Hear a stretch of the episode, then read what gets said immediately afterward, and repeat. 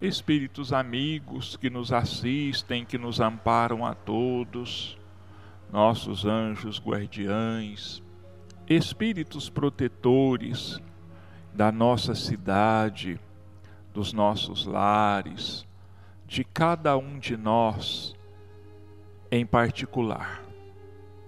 Mais uma vez, nós suplicamos sustentação, energias positivas, bênçãos para cada um de nós e para todos os lares da nossa cidade.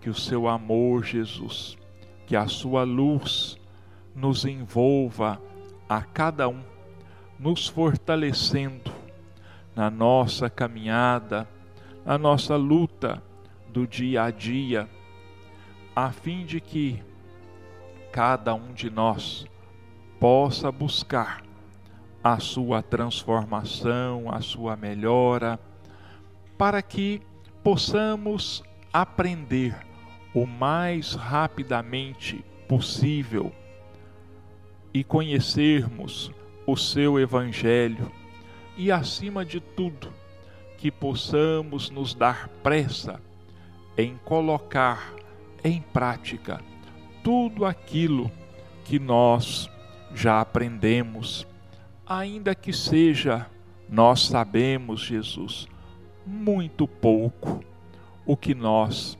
aprendemos de Suas lições.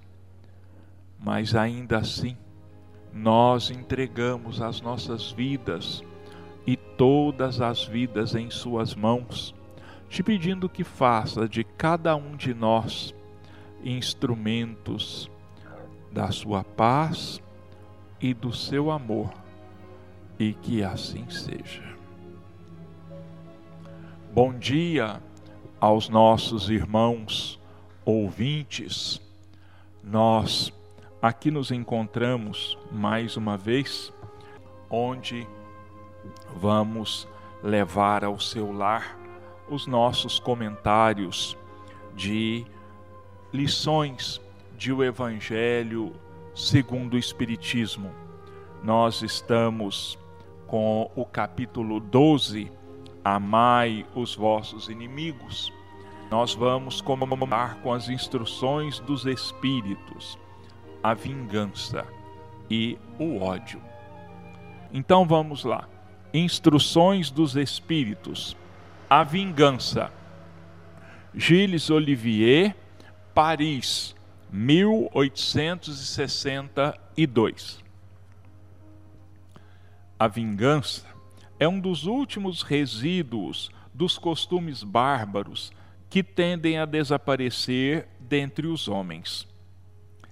Ela é, como o duelo, um dos derradeiros vestígios daqueles costumes selvagens em que se debatia a humanidade no começo da era cristã. Por isso, a vingança é um índice seguro do atraso dos homens que a ela se entregam e dos espíritos que ainda podem inspirá-la. Portanto, meus amigos, esse sentimento jamais deve fazer vibrar o coração de quem quer que se diga e se afirme espírita. Vingar-se é ainda, vós o sabeis, de tal maneira contrário a este preceito do Cristo: perdoai aos vossos inimigos que aquele que se recusa a perdoar, não somente não é espírita, como também não é cristão. A vingança é um sentimento tanto mais funesto quanto a falsidade e a vileza são suas companheiras assíduas. Com efeito, aquele que se entrega a essa paixão cega e fatal, quase nunca se vinga às claras. Quando é o mais forte, precipita-se como uma fera sobre o que considera seu inimigo, pois basta vê-lo para que se inflamem a sua paixão, a sua cólera e o seu ódio. No mais das vezes, porém, assume uma atitude hipócrita, dissimulando no mais profundo do seu coração os maus sentimentos que o animam. Toma, então, caminhos escusos, seguindo o inimigo na sombra, sem que este desconfie, e aguarda o momento propício para feri-lo sem perigo. Ocultando-se, vigia-o sem cessar, prepara-lhe ciladas odiosas, e quando surge a ocasião, derrama-lhe o veneno na taça.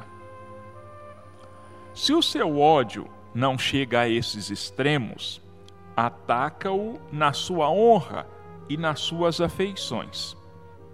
Não recua diante da calúnia e suas pérfidas insinuações, habilmente espalhadas em todas as direções, vão crescendo pelo caminho. Dessa maneira, quando o perseguido aparece nos meios atingidos pelo seu sopro envenenado, admira-se de encontrar semblantes frios, onde outrora havia rostos amigos e bondosos. Fica estupefato quando as mãos que procuravam a sua agora se recusam a apertá-la.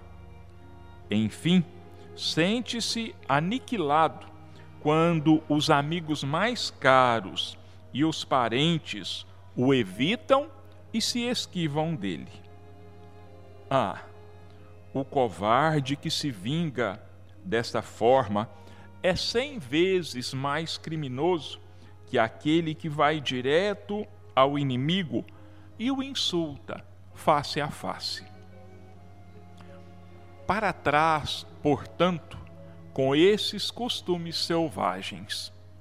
Para trás, com esses hábitos de outros tempos. Todo espírita que pretendesse ter, ainda hoje, o direito de vingar-se, seria indigno de figurar por mais tempo na falange que tomou por divisa o lema: fora da caridade não há salvação. Mas não, não me deterei em semelhante ideia de que um membro da grande família espírita possa jamais ceder ao impulso da vingança, mas, pelo contrário, ao do perdão. Então, esta é a mensagem do Gilles Olivier, dada em Paris em 1862. Depois nós temos o ódio, Fenelon, Bordeaux, 1861. Amai-vos uns aos outros e sereis felizes. Tratai, sobretudo, de amar os que vos provocam indiferença, ódio e desprezo. O Cristo, que deveis tornar o vosso modelo, deu-vos o exemplo desta abnegação. Missionário do amor, amou até dar o sangue e a própria vida. O sacrifício de amar os que vos ultrajam e perseguem é penoso, mas é isso, precisamente, o que vos torna superiores a eles. Se vós os odiasseis como eles vos odeiam, não valeríeis mais do que eles. É essa a hóstia imaculada que ofereceis a Deus no altar de vossos corações. Hóstia de agradável fragrância, cujos perfumes sobem até ele. Mas, embora a lei de amor nos mande amar indistintamente a todos os nossos irmãos, não endurece o coração para os maus procedimentos. É essa, pelo contrário, a prova mais penosa. Eu o sei, pois durante minha última existência terrena experimentei essa tortura. Mas Deus existe e pune, nesta e na outra vida, os que não cumprem a lei do amor. Não vos esqueçais, meus queridos filhos, de que o amor nos aproxima de Deus e o ódio nos afasta dele. Pois é, meus irmãos, vingança e ódio são dois sentimentos terríveis que, na grande maioria das vezes, caminham de mãos dadas. Porque quem é que se vinga? É aquele que traz o ódio no seu coração.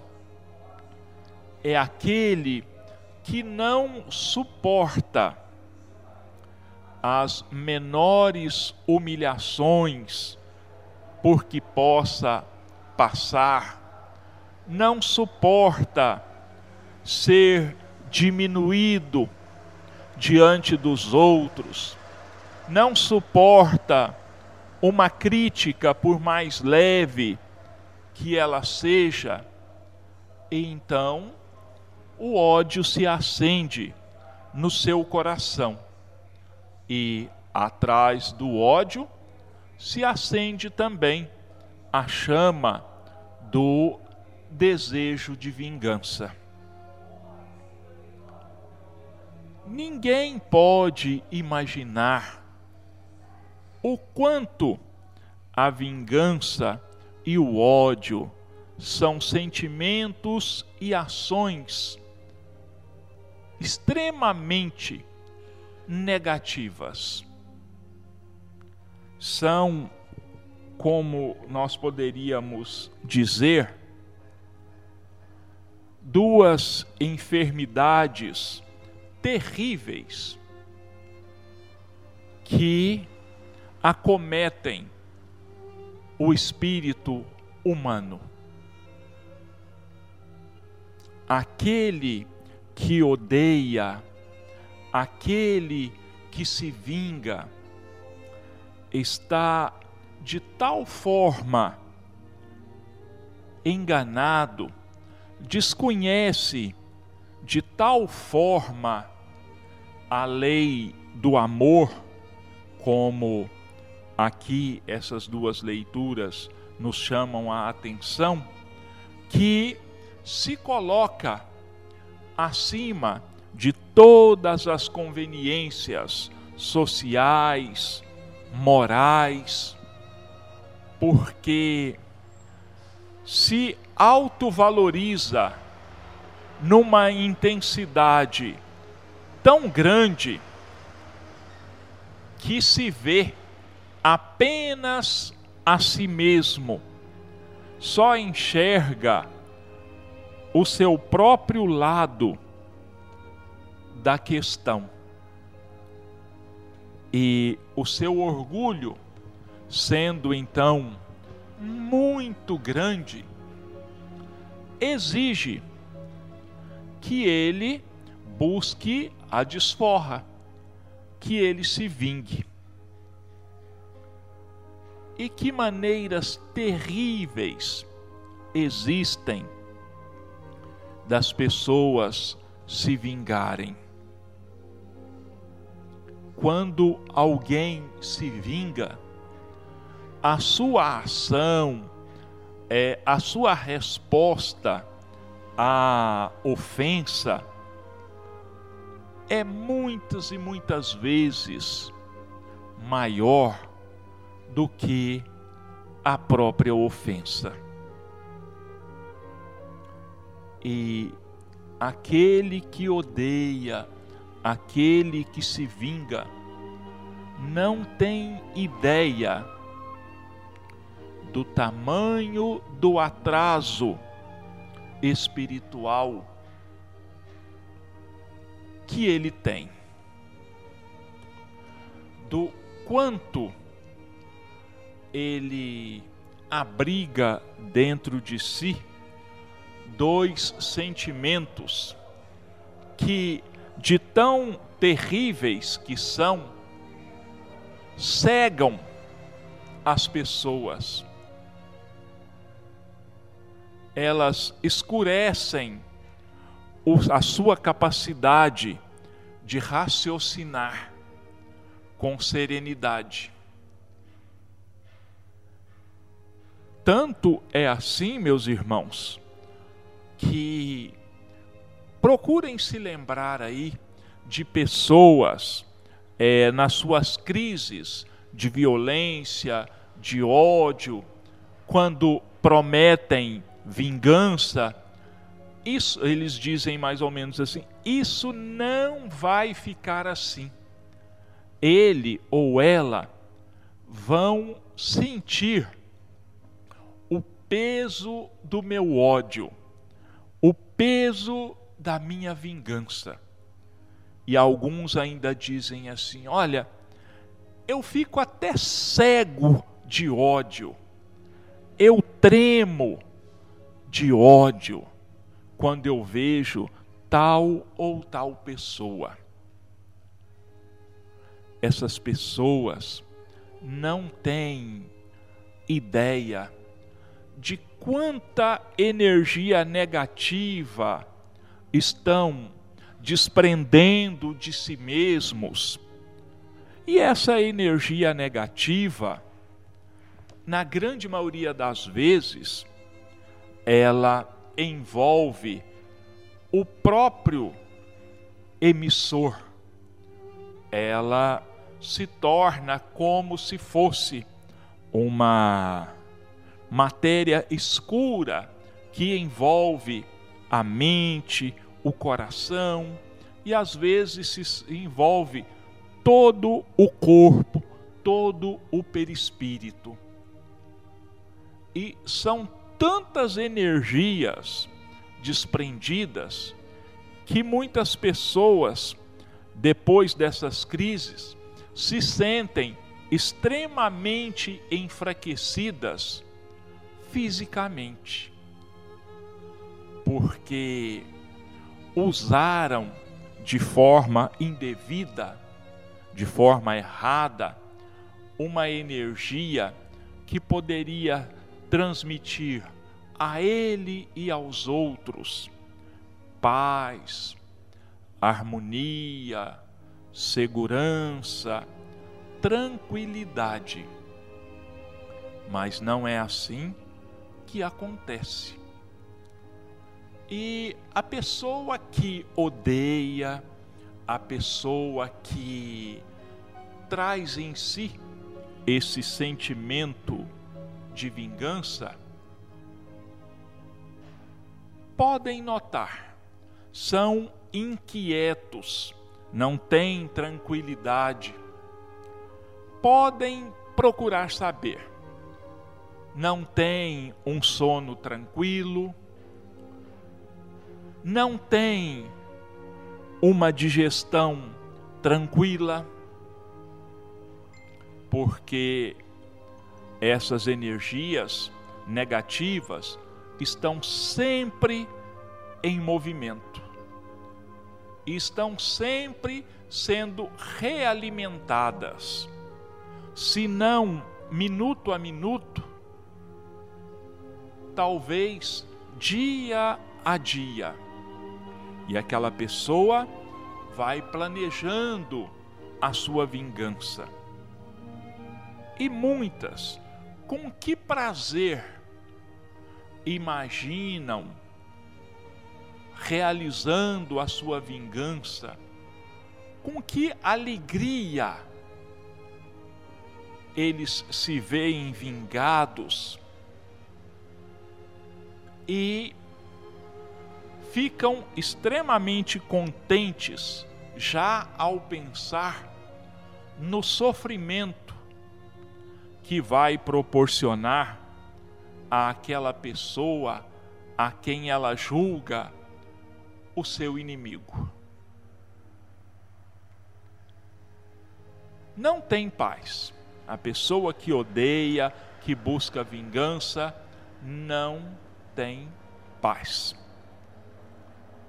Agora, meus irmãos, seriam o ódio, o desejo de vingança, atitudes de um verdadeiro espírita, de um verdadeiro cristão?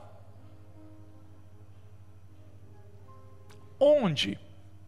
Nas palavras, nos atos do Cristo? alguma coisa que levemente sugerisse a cada um de nós a ideia de odiarmos e de nos vingarmos. Em nenhuma das suas palavras, em nenhum dos seus ensinamentos, em nenhum momento da sua vivência. Cristo era todo amor, todo compreensão, todo tolerância. Jamais. E olha que os meus irmãos conhecem a história do Cristo e todos sabem pelas peripécias pelas quais o Cristo passou. Naqueles três anos de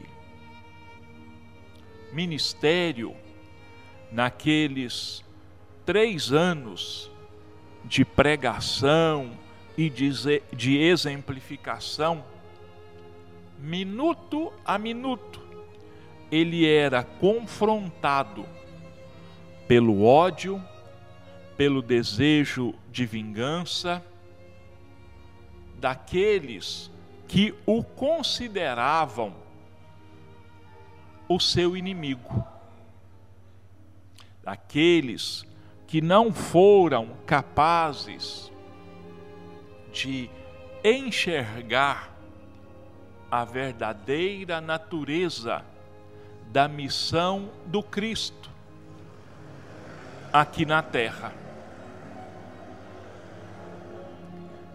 Tenhamos muito cuidado. Eu acho que eu já disse isso, mas ninguém tem ideia de quanta energia negativa de quanta dor, de quanta culpa essa pessoa vai ser responsabilizada e quanta dor ela está atraindo para si mesmo. Não tem ideia do tamanho do peso negativo que está colocando nas próprias costas. Não pensa, não para para pensar no tamanho, na quantidade de dores, de fadigas, de suor e de lágrimas que estão atraindo para si mesmos. E da mesma maneira que estão atraindo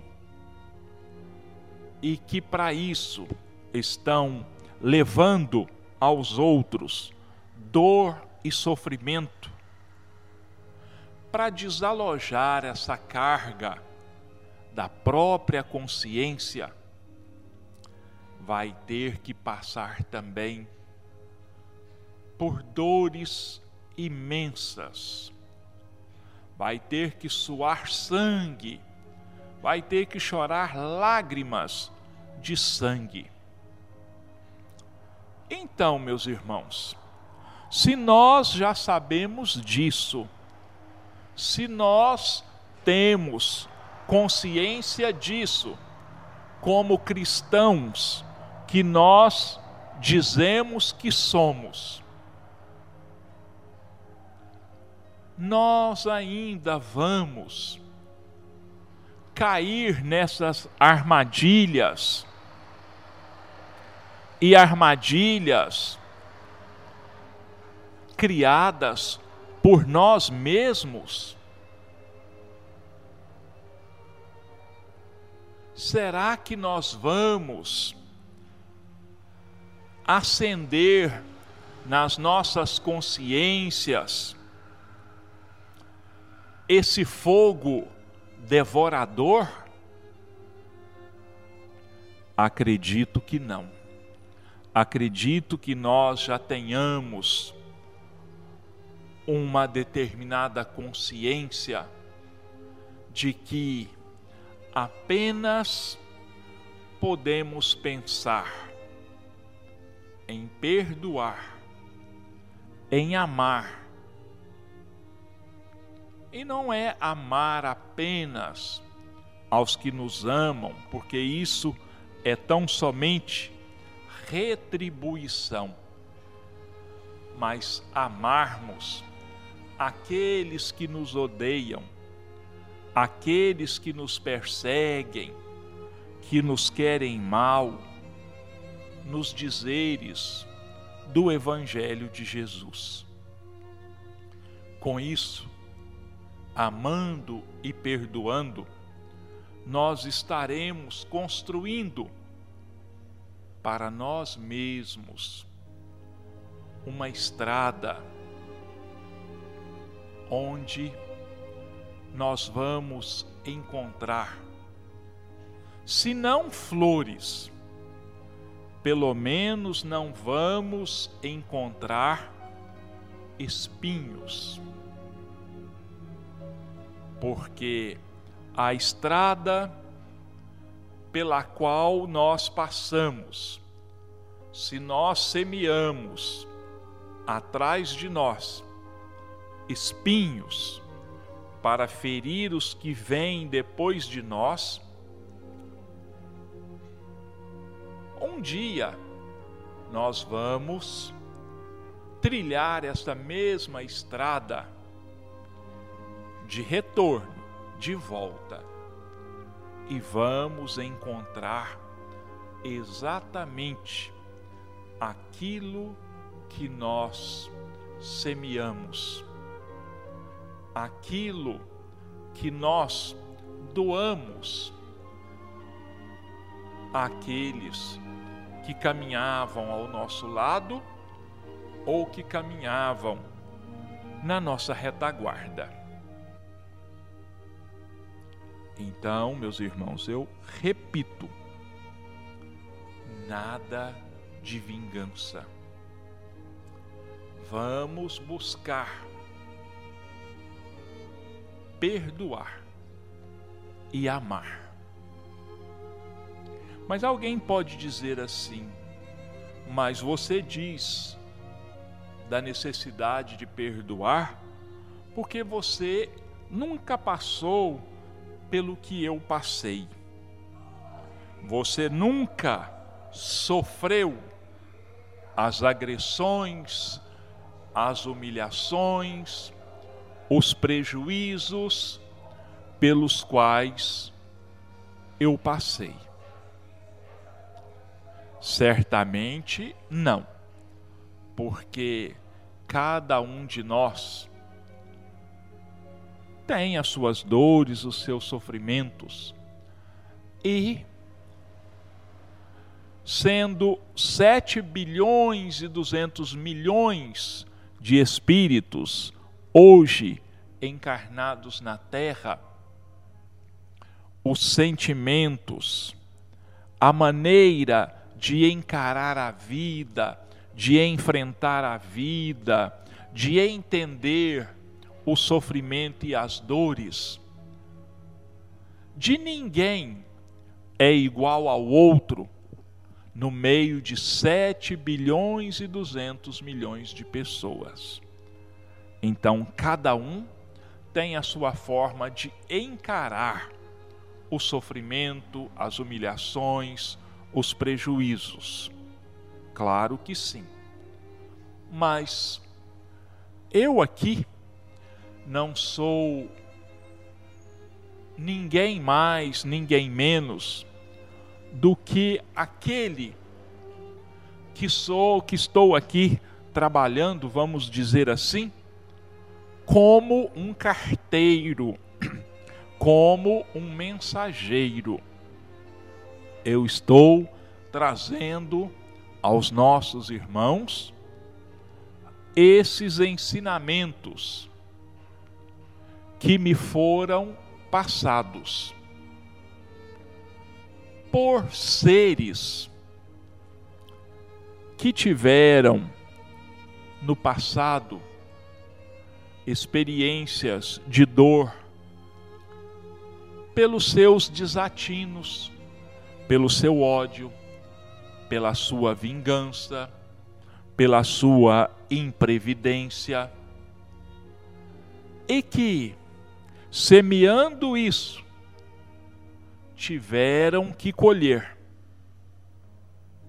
sofreram horrores, e são tão bondosos, tão amorosos, que retornaram para nos dizer: não façam como eu fiz. Porque a dor, o tormento, o sofrimento é enorme. Não vale a pena odiar. Não vale a pena se vingar.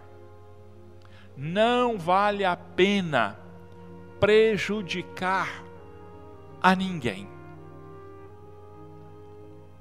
Se vocês estão trilhando por esse caminho, eles dizem, nós os aconselhamos, deem meia volta, busquem o outro caminho,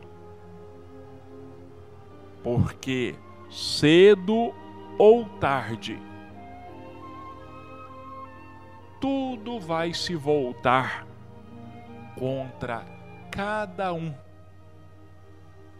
nas mesmas proporções de que foram atiradas no caminho e na vida dos outros. Bom, meus irmãos, eu vou passar agora para o segundo, segunda parte do nosso comentário. Aliás, antes não, antes eu vou ler aqui uma mensagem do Emmanuel sobre vingança. Esse, essa mensagem, ela está é, num dos livros psicografados pelo Chico Xavier e o nome, infelizmente, está aqui muito apagado e eu não tô, não tô conseguindo é, ler aqui em qual livro que está inserida essa mensagem, mas ela tem o título de Vingança. E vamos ver o que é que o nosso instrutor Emanuel ou Emmanuel nos ensina sobre a vingança. Vinga-te da ignorância, instruindo-a sem alarde e sem pretensão. retribui ao que te persegue com a prece do amor que compreende e auxilia sempre. Responde ao mal com o bem. Vinga-te das trevas, acendendo a verdadeira luz. Retribui a maldição com a bênção. Responde à preguiça com o trabalho. Auxilia ao que te prejudica. Ampara ao que te abandona. Lembra-te com, com bondade daqueles que te esqueceram. Auxilia aos teus adversários. Socorre aos que te ferem e caluniam. Estende mãos amigas aos que te dilaceram. O bom lavrador vinga-se da terra seca, adubando-a para que produza. Jesus mostrou ao mundo o tipo de esforço ideal que realmente garante o amor que regenera sem ruído. Retribui a inquietação dos carrascos com a generosidade do silêncio. Responde à violência dos crucificadores com a graça do perdão. Por abandonado e esquecido pelos discípulos mais amados, não se esquece deles, nosso divino Mestre, e regressa do túmulo em gloriosa ressurreição, não para reclamações e lamentos, mas sim para auxiliá-los na redenção do mundo até o fim dos séculos. Se algum propósito de vingança te penetra o espírito nas ocasiões escuras da terra, comparece com ele à presença do Senhor através da oração, e Jesus te ensinará a praticar em teu próprio benefício a silenciosa e celeste resposta do amor. Meus irmãos,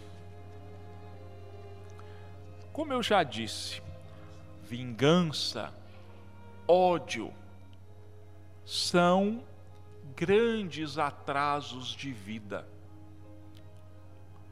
porque, querendo ou não, pela lei do progresso,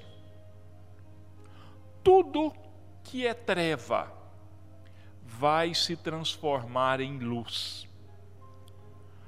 Tudo que é ódio vai se transformar em amor. Tudo que é tristeza vai se transformar em alegria. A miséria vai se transformar em abundância. E assim por diante. O mal, meus irmãos, é passageiro. Por mais que ele dure, ele é passageiro. E sabem, meus irmãos, por que é que o mal ainda continua existindo? Porque ele ainda se faz presente entre nós? É porque nós é que o alimentamos.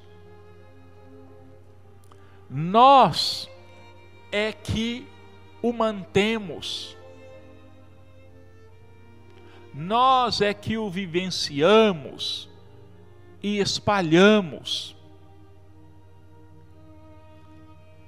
Não fossem a nossa invigilância, a nossa imprevidência, a luz já teria sido feita nas nossas mentes e nos, nos nossos corações, e, consequentemente, a terra já veria banidos da sua superfície a guerra, a miséria, o ódio, a vingança.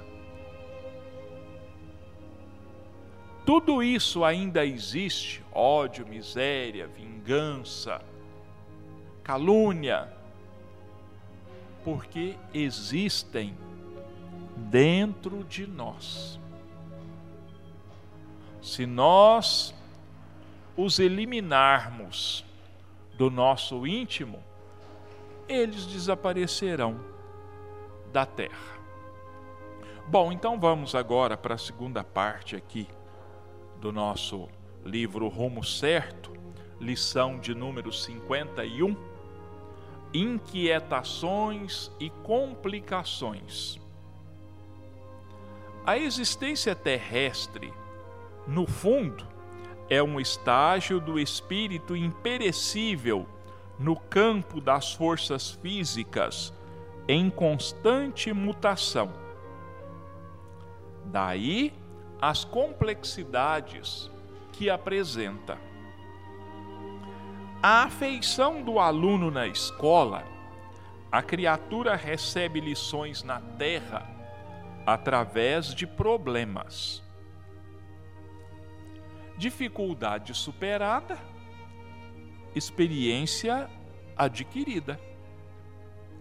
Disso procede o imperativo da serenidade, do discernimento em todas as observações e decisões que venhamos a assumir na seara do mundo.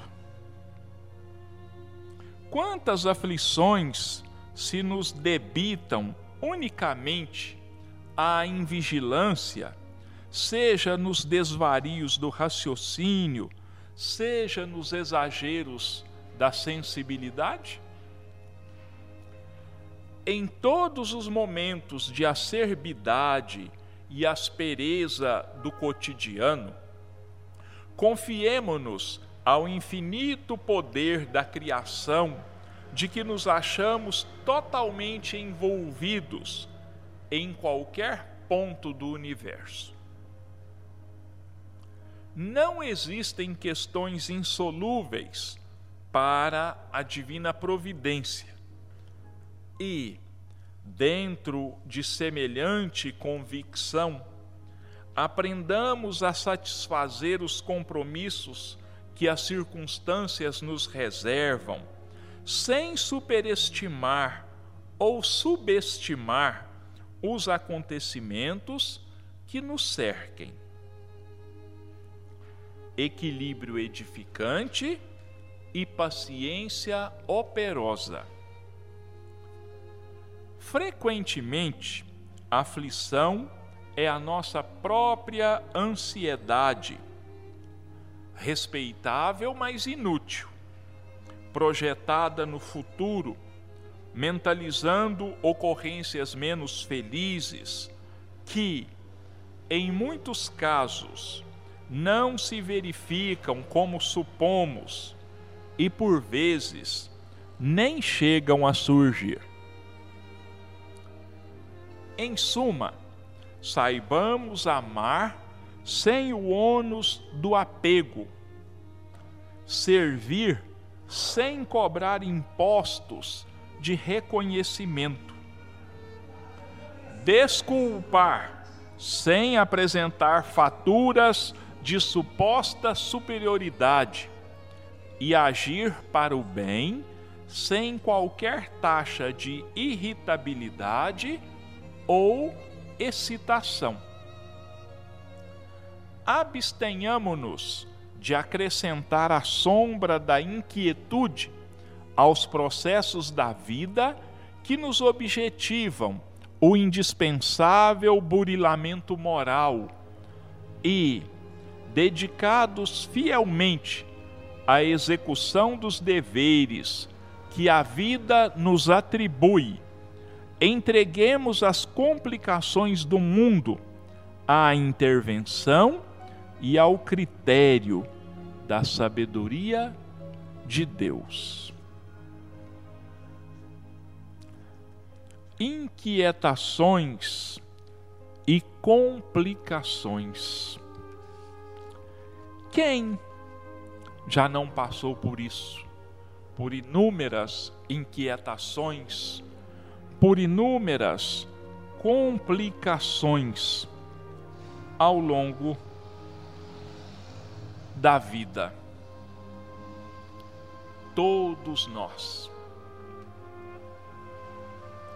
Agora, se nós fôssemos honestos conosco mesmos, se nós olhássemos para dentro de nós mesmos, com olhos de ver, nós iríamos ter uma surpresa extremamente desagradável, inquietante, porque nós iríamos perceber, nós iríamos reconhecer que complicações e inquietações, na grande maioria das vezes, são criações pessoais de cada um de nós. Nós projetamos a culpa, jogamos a culpa na situação, na economia, no governo, na, no dia a dia, no outro, nos outros. E isso nos enganando a nós mesmos, para que não venhamos a reconhecer que essas complicações e inquietações, elas moram, elas têm endereço no nosso próprio íntimo. Se nós pensássemos mais antes de agir, se nós pesássemos. Os prós, quer dizer, as vantagens e os contras, ou os prejuízos, o quanto nós teríamos uma vida menos inquieta e menos cheia de preocupações seríamos tranquilos. Mas qual é a nossa primeira reação diante de um problema, diante de uma inquietação que, vamos admitir, às vezes nem sempre é, está dentro de nós, mas nós multiplicamos o problema.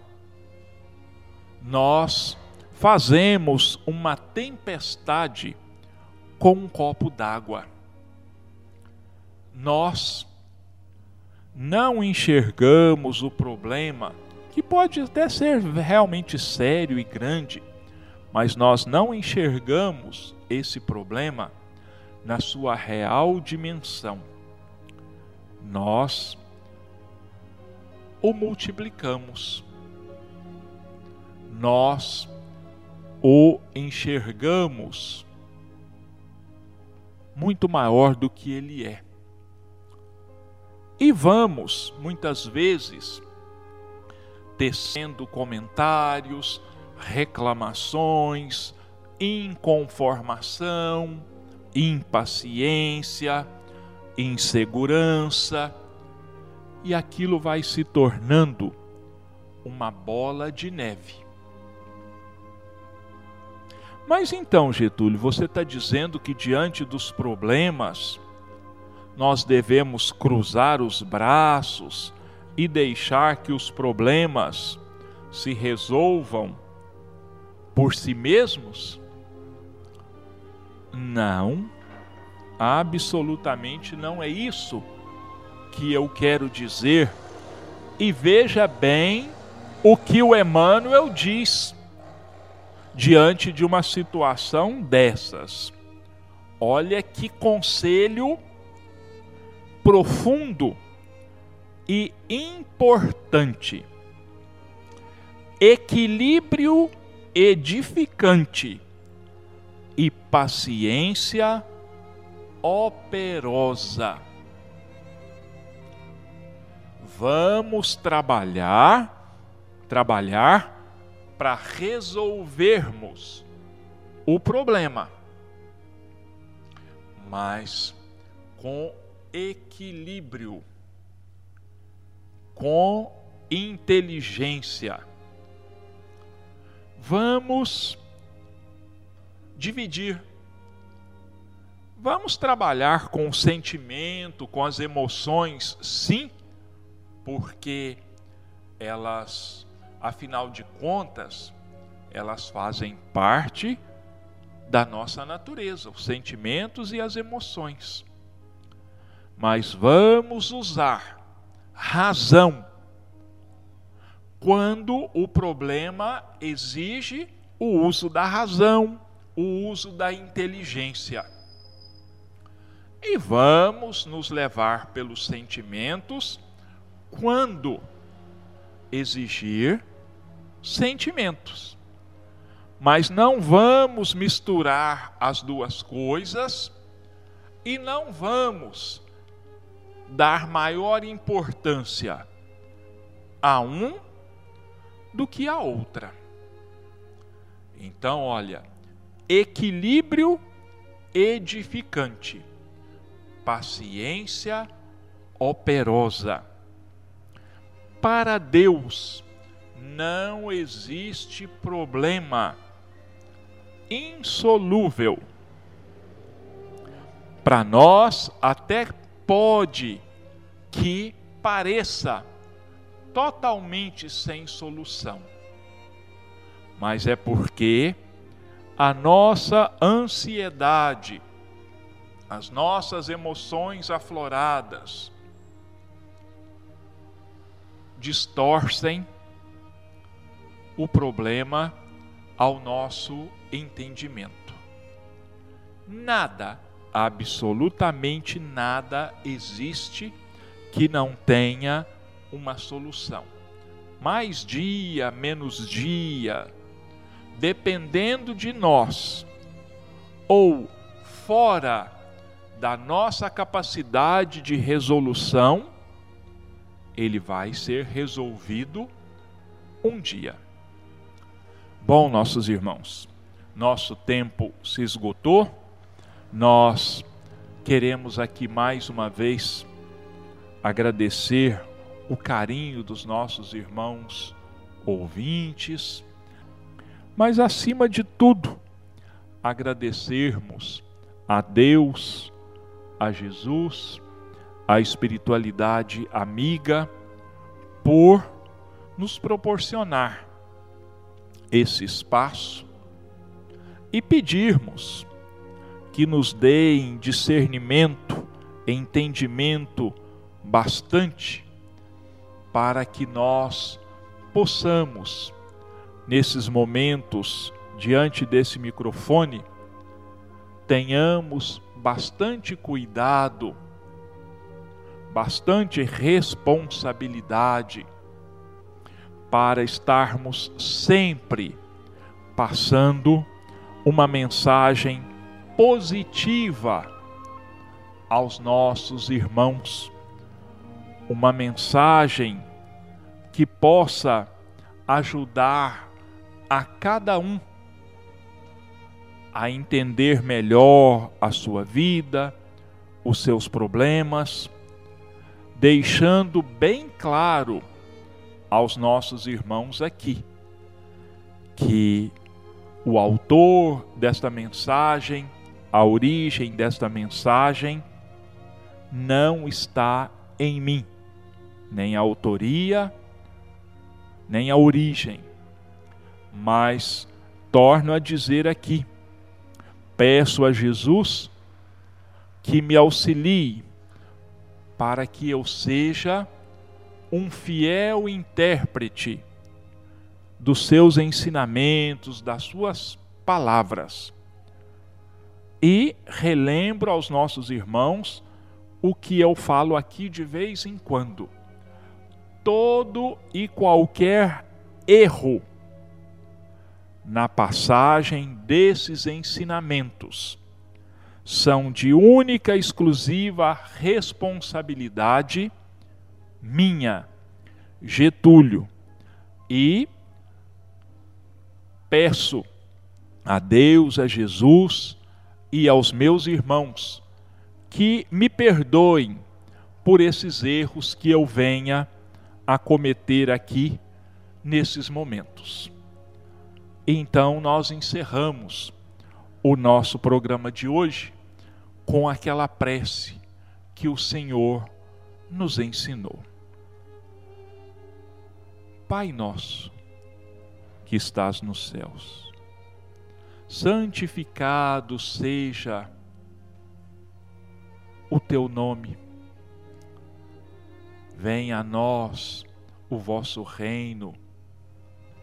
Seja feita a tua vontade, assim na terra como nos céus. O pão nosso de cada dia dá-nos hoje, Senhor. Perdoa-nos as nossas ofensas, assim como nós perdoamos a todos aqueles que nos tenham ofendido, e não nos deixa entregues às tentações, mas livra-nos de todo mal. E que assim seja.